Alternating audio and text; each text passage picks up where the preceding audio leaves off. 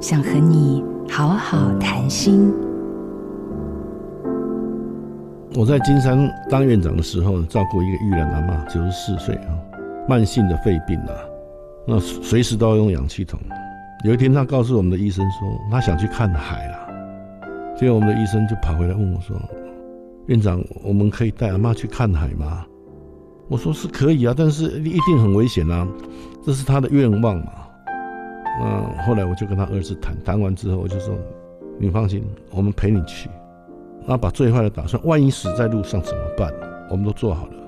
啊，一路上啊，就看看看到看到海，阿妈好高兴，下来盖着那个毯子，这样子看着海，看到差不多十五分钟就说好了，他满意，他回家了。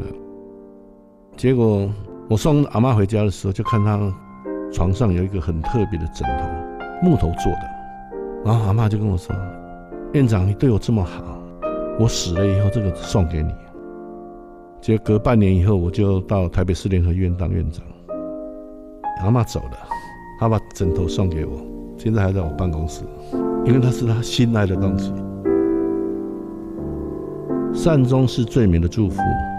我是坚叔黄胜坚医师。做自己的主人，找回你的心。印心电子，真心祝福。